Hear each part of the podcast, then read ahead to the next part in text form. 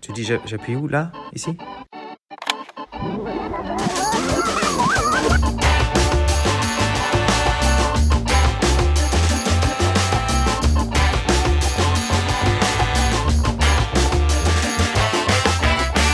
Les frangins sont pas tous gâteux, mais il y en a.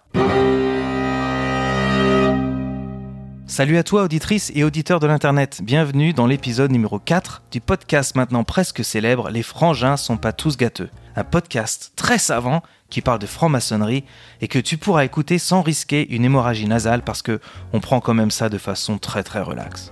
Aujourd'hui, dans ce nouveau numéro, on va parler du syndrome de la porte fermée, cette névrose qui nous pousse toujours à penser que si une porte est fermée, c'est qu'il se passe derrière des choses vraiment peu avouables, de la manipulation, des petites magouilles, qui le plus souvent d'ailleurs te prendront toi, auditrice et auditeur, pour cible. Alors, si tu veux en savoir un peu plus sur le pourquoi que nous aussi, en franc-maçonnerie, on garde notre porte fermée, eh ben attrape une boisson rafraîchissante, une tisane à la camomille, ou ce qui te fera plaisir, et on y va.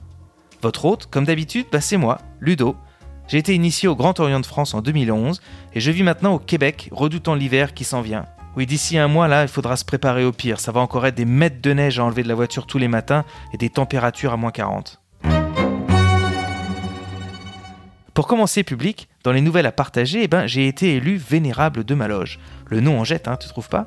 En vrai, ça veut simplement dire que je vais diriger les travaux pendant nos réunions qu'on appelle des tenues en maçonnerie pour qu'on puisse tous se parler sans se couper la parole et en s'écoutant comme de bons élèves studieux d'école privée, on a un protocole assez rigide qu'on appelle un rituel.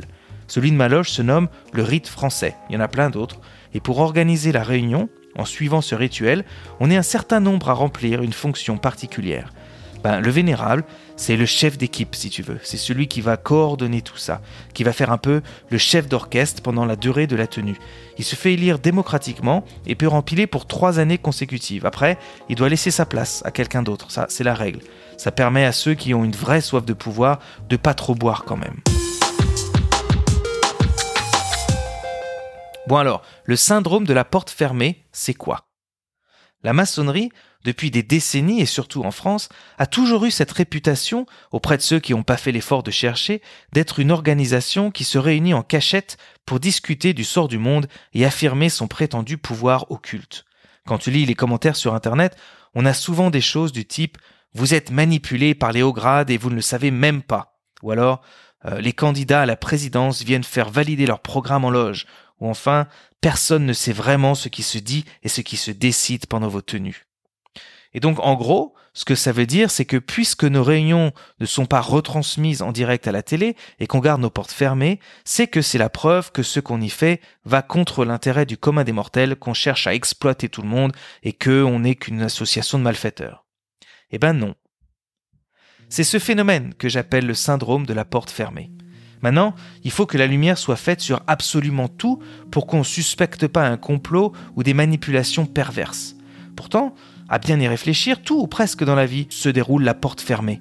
Quand tu vas rendre une visite chez ton médecin traitant, que tu as un rendez-vous avec ton conseiller financier, euh, que tu te fais convoquer pour une petite conversation avec ton chef, ou que tu as une réunion de famille, ou l'association de copropriété de ton immeuble, la porte est fermée.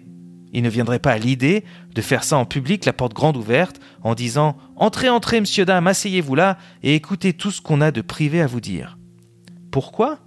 Parce que le fait de fermer la porte libère la parole.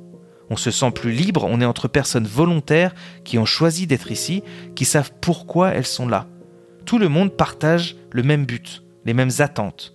Le médecin peut ainsi nous ausculter et proposer un diagnostic sans qu'on se préoccupe de qui pourrait entendre où on a mal. Un conseiller financier pourrait nous aider à gérer notre argent sans révéler si on a gagné à la loterie ou si on est dans une mauvaise passe. Et eh bien chez nous, les francs-maçons, c'est pareil. C'est vrai que la porte est fermée pendant les tenues et une des fonctions dont je parlais tout à l'heure est justement de vérifier qu'elle est bien fermée. Et c'est vrai qu'en général, on diffuse pas le contenu de tout ce qui se dit chez Cyril Hanouna. Mais finalement, en y réfléchissant deux minutes, on comprend qu'il n'y a pas vraiment de différence avec les autres exemples de portes fermées que je viens de citer. C'est le principe même du droit d'association qui existe en France depuis 1901. Le but des travaux que nous faisons en loge est de créer une intimité suffisante pour qu'on puisse puiser au plus profond de nous-mêmes des idées, des propositions, parfois bonnes, parfois moins bonnes. Comment prendre le risque de dire une bêtise si on craint qu'elle soit entendue, répétée et qu'on soit jugé dessus? En plus, le procès qui est fait à la maçonnerie est faux. Les obédiences multiplient les conférences publiques avec leur fameuse Qu'est-ce qu'être un franc-maçon en 2023 qui répète chaque année, comme si chaque année ça changeait, ou encore Comment réparer la République on accuse par exemple le Grand Orient de France de recevoir, ce qui est vrai, c'est une tradition, les candidats aux élections de la présidence de la République. Mais ces conférences, elles sont toutes retransmises directement sur YouTube. Il ne faut pas aller chercher bien loin pour voir ce qui s'y dit. Chaque année, beaucoup de loges travaillent également autour de ce qu'on appelle des questions à l'étude, qui sont des thèmes sur lesquels beaucoup de loges vont travailler en parallèle avant de mettre le fruit de leurs réflexions en commun. Le résultat, une synthèse de ces réflexions, fait ensuite l'objet d'une publication sous forme d'un livre que tout le monde peut librement se procurer. Bref, la porte n'est finalement pas sans doute si fermée que ça, encore faut-il avoir l'idée de la pousser et de regarder ce qui ne s'y cache pas derrière.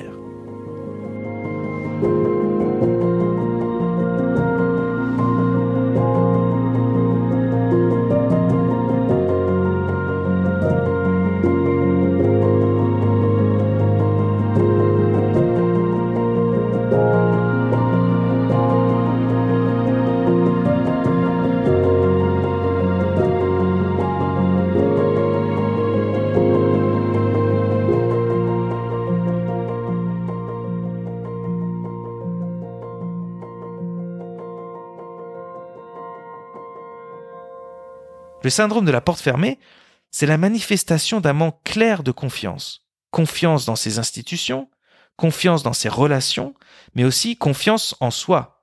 Et le manque de confiance en soi mène bien souvent à la paranoïa. Imagine ton patron qui te jetterait un coup d'œil en marchant avec la directrice des ressources humaines avant d'aller dans son bureau et de fermer la porte. La première chose à laquelle tu penserais alors serait sans doute qu'ils sont en train de parler de toi pour décider de te virer, même si toi, t'as rien fait de mal et que t'as rien à te reprocher. C'est bien quelque chose que tu vas te dire, non? Cette sorte de paranoïa, c'est typiquement un manque de confiance en soi. On voit pas ce qui se passe, donc il y a un risque que ce soit contre nous. Peut-être qu'il serait temps de travailler à l'idée qu'on peut pas tout connaître tout le temps, pas tout savoir, sans pour autant que nous soyons inquiets de ce qui peut bien se passer derrière cette fichue porte fermée. Si on commence par se faire confiance, par savoir ce qu'on peut nous reprocher ou pas, connaître ses qualités et ses défauts, les accepter, et qu'on laisse un peu de côté cette tendance égocentrique qui consiste à croire qu'on est le centre d'intérêt de toutes les conversations, alors peut-être qu'on pourra commencer à se désintéresser de ce qui se dit derrière une porte fermée, et que sans stresser, on s'imaginera que ces personnes qui ont décidé de fermer la porte ne font en fait que discuter d'un truc privé qui ne nous concerne pas ni en bien ni en mal. Ce que je trouve intéressant dans le cadre de la maçonnerie, c'est que beaucoup de profanes, de non-maçons, ont peur de ce qui se raconte dans nos temples. Ils craignent les discussions entre guillemets secrètes qui s'y jouent, alors que pour nous, qui travaillons dans le dit temple, nous fermons la porte pour nous protéger de ce qu'il y a à l'extérieur. En gros, chacun voit le mal de l'autre côté de la porte. Alors pourquoi cherchons-nous à nous protéger de ce qu'il y a à l'extérieur du temple, te demandes-tu? Je vais t'expliquer. Les maçons ont cette formule, laisser les métaux à l'extérieur du temple. Alors, qu'est-ce que c'est que les métaux? Les métaux sont toutes ces choses matérielles, ou nos pensées, qui peuvent nous raccrocher au monde profane, c'est-à-dire nos soucis, nos problèmes de boulot, nos pneus neige qu'il faut changer, notre téléphone portable et l'email de mon ex-femme auquel je dois répondre, toutes ces choses qui nous raccrochent à notre quotidien, qui nous préoccupent et paralysent notre pensée. Nous décidons, en franc-maçonnerie, de laisser toutes ces choses à l'extérieur du temple et, juste pour le temps d'une tenue, de nous détacher de ce quotidien. On laisse à la porte ce qui se passe dans notre vie de tous les jours pour essayer d'atteindre une forme de sagesse qui, parce qu'enfin libéré de tous ces tracas, de cette compétition, de ce stress, nous permettra d'avoir une pensée plus libre, plus objective. Voilà la raison pour laquelle en franc-maçonnerie, on ferme la porte de nos temples. Nos esprits sont pas tournés vers l'extérieur, au contraire, nous essayons de nous couper de l'extérieur pour penser mieux, plus librement, loin du bruit assourdissant de tous nos petits tracas et autres notifications. Voilà ce que je voulais vous dire sur le syndrome de la porte fermée. En conclusion, je rappellerai juste une formule qu'on cite souvent en maçonnerie à l'intention des profanes qui souhaiteraient nous rejoindre et qui sont encore devant cette porte. On dit frappe et on t'ouvrira. Je te laisse méditer là-dessus.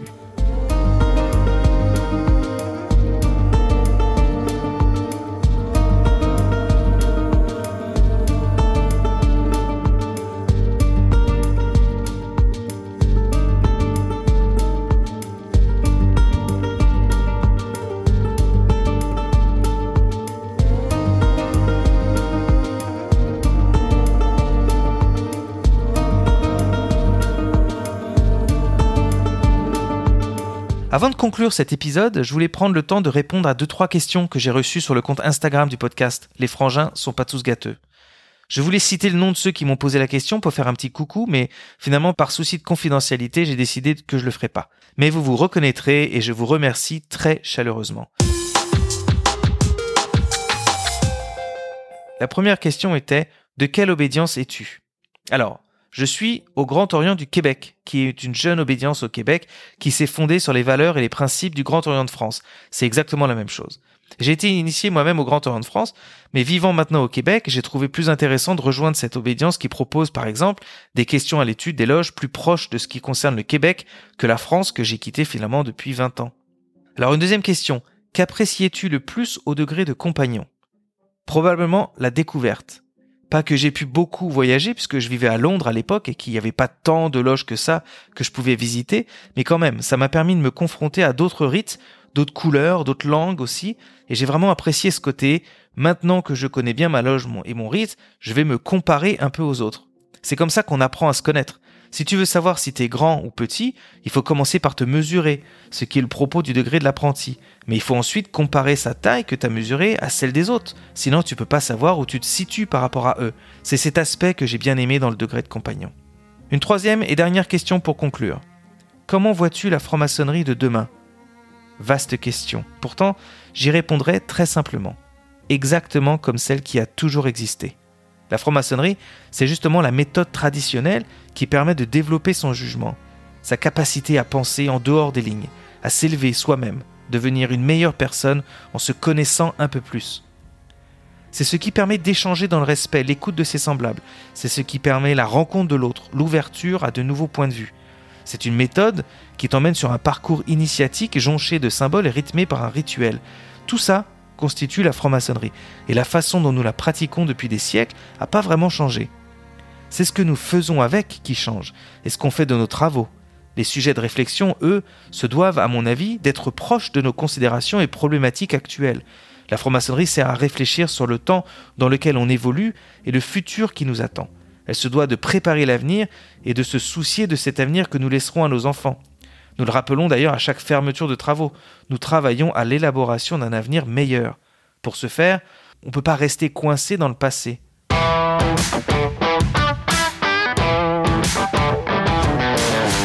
Voilà, ainsi s'achève cet épisode et je voulais vous remercier, vous tous qui écoutez ce podcast. Je sais que vous êtes au rendez-vous et qu'à chaque épisode, vous êtes plus nombreux à nous rejoindre. Non, vraiment, merci, ça fait vraiment plaisir de voir qu'un sujet comme la franc-maçonnerie attire les auditeurs. C'est quand même assez niche comme sujet, donc bon, c'est sympa quoi.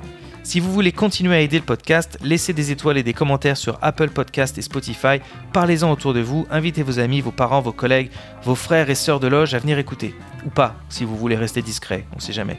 Non d'ailleurs, dites rien, ce podcast est secret, vous devriez même pas l'écouter d'ailleurs, vous êtes, vous des rebelles, hein. bravo. Allez, à la semaine prochaine, ciao